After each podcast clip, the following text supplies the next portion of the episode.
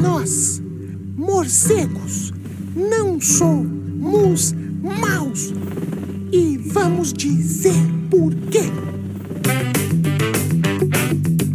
Olá, queridos morcegadores! Bem-vindos ao 82º episódio do Morcegando, um cast para o bate-papo. Eu sou a bióloga Erika Munhoz e hoje a gente vai falar sobre morcegos, esses animais incríveis, mas muito mal julgados pelas pessoas. O Morcegando tem o objetivo de desmistificar os morcegos e cada episódio abordará um tema diferente. Hoje a gente vai falar um pouco sobre como melhorar a comunicação envolvendo os morcegos. Bora então para o nosso bate-papo de hoje. Holy anagrams, what's the answer? Resumindo episódio anterior, a gente estava conversando como que os noticiários podem impactar diretamente na conservação de animais silvestres, uma vez que são os portais de notícia na internet ou outros meios de comunicação, como a TV, a rádio e as redes sociais, essas são as principais fontes de informação das pessoas. Na maioria das vezes, são elas que moldam a percepção de risco dessas pessoas, por exemplo, sobre a transmissão de doenças envolvendo os animais silvestres. Daí, a gente até usou como exemplo uma pesquisa que foi publicada em 2022 para mostrar como que notícias sensacionalistas ou mal contextualizadas sobre a Covid-19 e a sua relação com os morcegos, essas notícias fizeram aumentar drasticamente a matança de morcegos na maior parte do mundo, incluindo aqui o Brasil.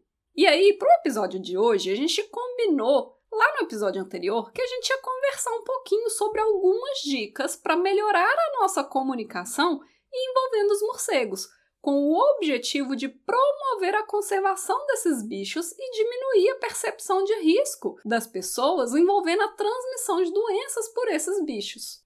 Bom, então para começar, é sempre bom lembrar que para uma comunicação mais efetiva, você precisa primeiro adaptar sua linguagem ao seu público. Parece uma coisa meio óbvia, né? Mas talvez essa seja uma das coisas mais difíceis de serem feitas. Falar sobre morcegos com uma criança de 6 anos é diferente de falar com uma de 14 anos, que é diferente de falar com um adulto de 30 anos, que é diferente de uma senhorinha, e por aí vai.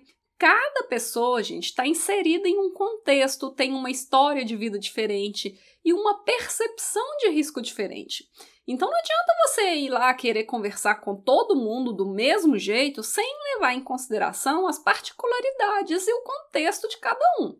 Mas é claro que quando a gente pensa numa comunicação mais ampla, por exemplo, através dos noticiários, isso se torna ainda mais difícil, porque se essa adaptação já é difícil em um nível individual, numa conversa individual ou uma conversa com pequenos grupos, Imagina tentar alcançar o maior número de pessoas ao mesmo tempo em, um, por exemplo, uma sala de aula, um auditório, ou um post na rede social, ou uma notícia na TV.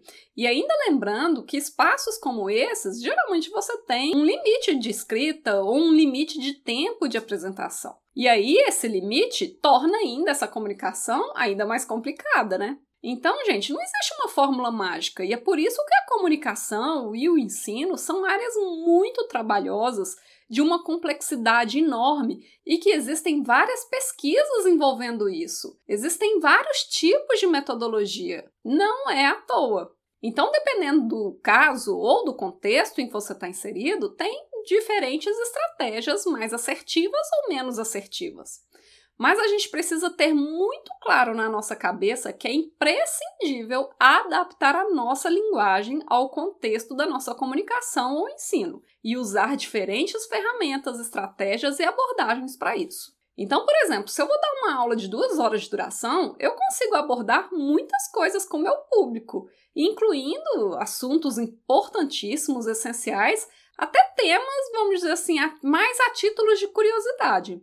Mas se eu vou fazer, por exemplo, um post na rede social ou uma matéria de jornal e TV, não dá para a gente falar sobre muitas coisas. Então, nesses casos, geralmente a gente precisa ser mais direto, mais objetivo e no que realmente é importante para as pessoas saberem sobre um determinado assunto, para elas saberem algo que faça sentido para elas no dia a dia delas, de uma forma prática. Vamos pegar a Covid-19, por exemplo. No início da pandemia, qual era uma das maiores preocupações das pessoas em relação aos morcegos e que levava à matança dos bichos, como a gente discutiu no episódio anterior? Era o quê? Era se esses animais iam transmitir a doença para elas. Então, pensando em termos de promover atitudes nas pessoas para que elas não matassem os morcegos, o que, que seria mais assertivo? Responder aos anseios dessas pessoas e aproveitar para fazer um gancho sobre a importância de se conservar os morcegos, ou o contrário, ou seja, só falar da importância dos bichos e não responder minimamente os anseios das pessoas. A primeira opção seria muito mais efetiva, né? Afinal, no contexto da Covid-19, ali no auge da pandemia, a última coisa que as pessoas estavam pensando era em conservar os morcegos. Muito pelo contrário, gente, o pensamento era justamente matar eles, porque supostamente na cabeça das pessoas, matando os morcegos ia acabar com a pandemia. Mas hoje, passado o auge da pandemia e que as pessoas estão mais tranquilas em relação aos morcegos e sabendo que esses animais não são os responsáveis direto pela circulação do vírus e sim as próprias pessoas, a primeira estratégia de abordagem, ou seja, aquela primeira opção, seria ainda mais assertiva? Provavelmente não. Então, o que eu estou querendo dizer é que tudo depende. Mas pensando do ponto de vista de estimular atitudes pró-conservação, geralmente em momentos de crise, que é quando as pessoas estão com muito medo e muitas fake news estão circulando, como foi o caso da Covid, costuma ser mais estratégico para que a sua comunicação seja mais assertiva, você ir direto ao ponto, responder de forma clara e objetiva a preocupação das pessoas, para depois você fazer um gancho envolvendo a importância dos animais e a sua conservação e minimizar as percepções de risco das pessoas. Então, pensando de novo ali naquele contexto da Covid-19 no seu auge, não adiantava você querer falar só sobre a importância de se preservar os morcegos sem minimamente responder às perguntas das pessoas. Mesmo que a gente não tivesse algumas respostas, a gente tinha que dar alguma resposta mínima, de no sentido: olha, a gente ainda não sabe direito, mas as pesquisas já estão sendo conduzidas e tudo tem indicado que não. Né, alguma coisa nesse sentido. Por exemplo, pensa as pessoas preocupadas: ah, o morcego vai transmitir Covid para mim, eu vou morrer? Se você simplesmente vira para ela e fala assim, não, e é muito importante conservar o morcego, e é obrigado e eles são protegidos por lei. Gente, vai entrar num ouvido e vai sair pelo outro. Porque isso tirou o medo dela? Não. Enquanto ela estiver com medo, com receio, a intolerância dela vai aumentar e a tendência é que ocorra um aumento na matança dos bichos. E não foi justamente isso que a gente conversou no episódio anterior? Logo que a pandemia começou, o número de matanças de morcegos aumentou absurdamente, justamente por causa do medo. Muito desse medo era alimentado ou propagado pelos próprios noticiários que davam notícias sensacionalistas ou mal contextualizadas e não respondiam de forma apropriada aos anseios das pessoas e ainda pensando em fazer a conservação dos bichos. Foi só depois que pesquisadores, divulgadores, projetos de conservação de morcegos e ONGs de proteção animal começaram a fazer barulho e começaram a mostrar que os morcegos não eram os vilões da história, que a matança diminuiu. Mas, como eu falei, geralmente essa é uma estratégia mais assertiva em momentos de crise e depende muito do contexto. Então você precisa avaliar, porque para outras situações essa pode não ser a melhor estratégia. Mas eu acho importante dar essa dica aqui para você pensar nisso, de que a linguagem e as abordagens devem ser sempre adaptadas ao público-alvo, aos seus objetivos, ao meio de divulgação e ao contexto, ao cenário que está ocorrendo ali naquele momento. Bom, mas independente disso tudo, é sempre interessante você abordar também questões práticas do dia a dia das pessoas. Um exemplo é que ao invés só de você descrever um problema, você dá informação útil para ela. Vamos pegar a raiva como exemplo. Quando um município qualquer encontra um morcego positivo para raiva, geralmente isso vira um prato cheio para as notícias sensacionalistas que só descrevem parte do caso sem dar soluções para as pessoas de como evitar a doença.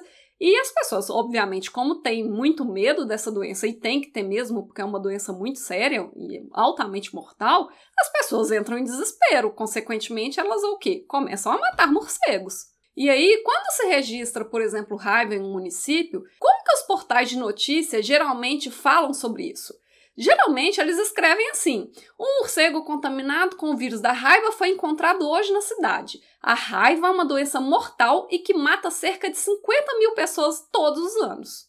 Beleza, essas notícias estão corretas. Mas o que, que ela traz de informação útil para as pessoas? Você acha que com uma notícia dessa as pessoas vão ficar de boa ou elas vão ficar ainda com mais medo de morcegos, achando que todos os morcegos estão contaminados com a raiva? Claro que as pessoas não vão ficar de boa, né, gente? E outra coisa, o que, que elas vão fazer com essas informações? É para matar morcego, então? Muitas pessoas podem pensar assim.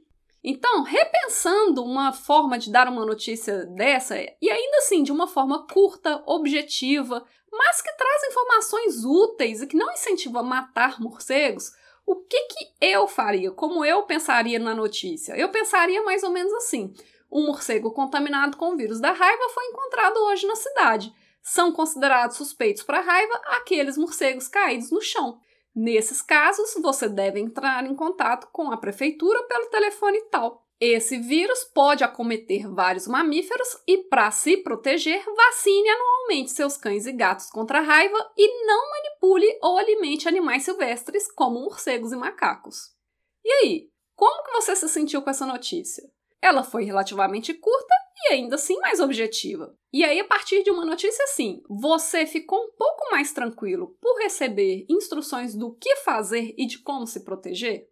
Eu espero que sim, e que ela não tenha te incentivado, por exemplo, a matar morcegos. Então, gente, no contexto de noticiários, seja em qualquer tipo de mídia utilizada, pode ser TV, rádio, internet, rede social, não importa. Além de uma maior objetividade, é importante que as informações também sejam mais úteis, trazendo soluções concretas para as pessoas, ao invés de apenas descrever um problema e ver o circo pegar fogo, causando medo nas pessoas. E aí, pensando no contexto da internet, das redes sociais, como você tem a possibilidade de monitorar os comportamentos das pessoas e ainda ter a possibilidade de trabalhar com imagens, vídeos, né, e outras coisas, essas ferramentas podem ajudar muito nisso. Vamos pensar, por exemplo, no monitoramento de comportamento das pessoas na internet. Você pode abrir, por exemplo, enquetes em que as pessoas mandam as dúvidas ou sobre o que elas querem saber, ou você pode ver as tendências de assuntos através das ferramentas de trends das redes sociais, ou você pode verificar as perguntas mais frequentes no Google e agora também até mesmo através das ferramentas de inteligência artificial. Outra coisa que você pode também é ficar de olho nos comentários de notícias na internet. E aí, através desses tipos de monitoramentos, você pode traçar diferentes estratégias para melhorar a sua comunicação. Inclusive, gente, é muito importante que para quem trabalha com comunicação envolvendo a conservação de animais silvestres, uma coisa que a gente tem que ficar muito é de olho nas redes sociais para saber quais são as tendências sobre o que as pessoas estão falando e principalmente sobre quais são as fake news que estão rolando por aí, porque aí quanto mais rápido a gente souber, mais rápido a gente vai tentar combater e, consequentemente, a gente tende a diminuir o estrago que essas fake news causam. Agora pensa em relação ao uso de imagens. A TV e a internet têm uma mega vantagem sobre outras mídias, como por exemplo rádio ou até mesmo podcast, como é o nosso caso aqui. Porque é justamente por causa do uso das imagens. É muito mais fácil para as pessoas verem, né, associarem uma informação em áudio junto com uma imagem. Então, mesmo que a notícia seja curta ou longa, não importa, você pode usar muito como aliado imagens, por exemplo, intuitivas para te ajudar a descrever ali o que, que você está querendo passar na sua mensagem. E isso te abre um mundo de possibilidade. Você pode, por exemplo, utilizar imagens de morcegos para cativar as pessoas emocionalmente, mostrando, por exemplo, que esses animais sentem frio, medo, dor, ou mostrar eles comendo insetos e falar sobre a importância para o controle de insetos, ou você pode é, é, falar sobre o controle de vetores de doenças ou controle de pragas agrícolas através desse consumo de insetos, utilizando imagens disso, ou você pode mostrar imagens sobre, por exemplo, a questão de polinização, dispersão de sementes e explorar a dependência econômica que nós temos deles, exatamente por causa desse consumo de insetos, ou polinização, ou dispersão de sementes, e aí por aí vai. Então, o uso de imagens ajuda muito a melhorar isso aí. E outra dica que eu acho muito importante para você pensar sobre como melhorar a sua comunicação sobre morcegos é para você abolir ou evitar ao máximo o uso de determinadas palavras sensacionalistas. Porque, por exemplo, se você está pensando em promover a conservação dos morcegos, né, despertar uma atitude mais de conservação nas pessoas, quando você usa, por exemplo, palavras, seja na sua fala ou no seu texto, tipo assim, mortal, assustador, misterioso, praga, sinistro, terrível, letal, catastrófico, chocante, ameaçador, alarmante. Olha só quantas palavras sensacionalistas que dão um tom alarmista para notícias. Eu entendo, gente, que hoje a gente está num mundo de conseguir cliques através de coisas muito chamativas. Mas na grande maioria das vezes, essas palavras alarmistas, quando são associadas aos morcegos e aos seus respectivos micro-organismos ou doenças associadas a esses animais, é uma receita para o desastre, porque elas irão apenas acentuar o medo das pessoas envolvendo os morcegos e os estereótipos negativos ligados a esses animais. Então, palavras de tons alarmistas e sensacionalistas como essas geralmente não contribuem em nada. Então, por favor, evite-as.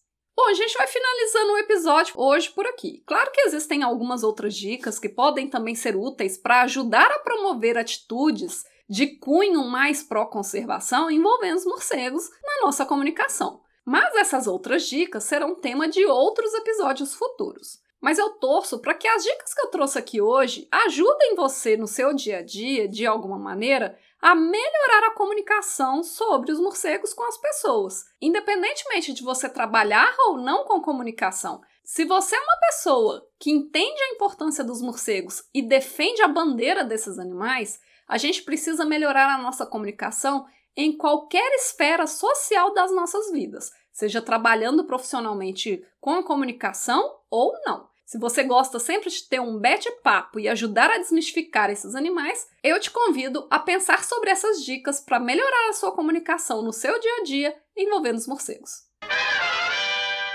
Hoje o Morcegando vai ficando por aqui. Se você tiver alguma dúvida, comentário ou sugestão, envie um e-mail para morcegandocast.gmail.com. Siga também as nossas redes sociais através do arroba morcegandocast para outros conteúdos exclusivos dessas plataformas e nos ajude a espalhar a palavra dos morcegos por aí. Um bete abraço e até mais!